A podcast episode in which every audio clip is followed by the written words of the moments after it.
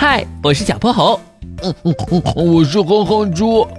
想和我们做好朋友的话，别忘了关注、订阅和五星好评哦。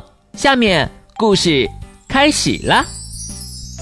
小泼猴妙趣百科电台。妈呀，大别墅被雷劈了！夕阳缓缓地没入地平线，小泼猴正在田间小路散步，遇上了邻居棕熊大壮。棕熊哥哥，是小泼猴啊！哎，棕熊哥哥，你怎么愁眉苦脸的？别提了，都是因为那个牛发发老板。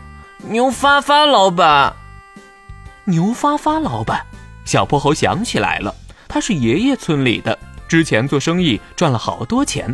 回村后，他在村里最高的地方盖起了一座五层大别墅，鲜红色的半球形屋顶，再配上奶白的大理石雕花墙面，奢华的不得了。他怎么了？他那个大别墅是我和几个兄弟一起盖的，到了最后两天，他让我们拼命赶工，还说好给我们加工钱。如今活干完了，他居然赖账了。当初我们因为信他，没把加钱的事写进合同里。现在都没处说理去，可恶！而且他这个人抠的要命，连买避雷针的钱都不愿意花。我看早晚有他好果子吃。几天后的下午，天突然变得阴沉沉的，大片大片的乌云笼罩了整个村子，这是要下雷雨啊！小泼猴话音刚落，豆大般的雨点就从天上砸了下来，只见一道刺目的闪电。好像要把天空划成两半，紧接着轰隆隆，震耳的雷声把小泼猴吓了一个激灵。与此同时，他还听到了一阵奇怪的巨响。这场雨来得快，去得也快，没过多久就停了。小泼猴看到门口有很多人经过，他们都急匆匆地往一个方向走。哎，发生什么事了？小泼猴顺着那个方向望了过去。妈呀！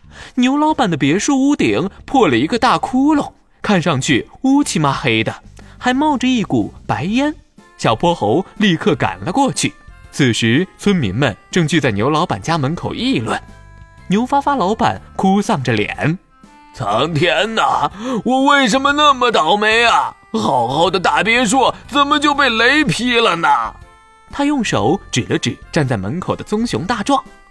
是不是你和其他几个人嫉妒我，在盖房子的时候动了什么手脚？哼，你以为我们都跟你似的那么黑心？咱兄弟几个才不屑做这种事呢。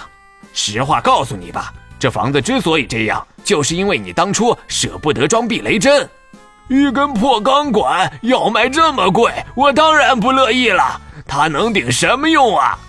避雷针的用处可大着呢，它能引导雷电向它放电。再通过接地引下线和接地装置，将雷电流引入大地，从而保护房子。是我当初想的不周全，现在你们能不能帮我把屋顶补补？我我出双倍工钱。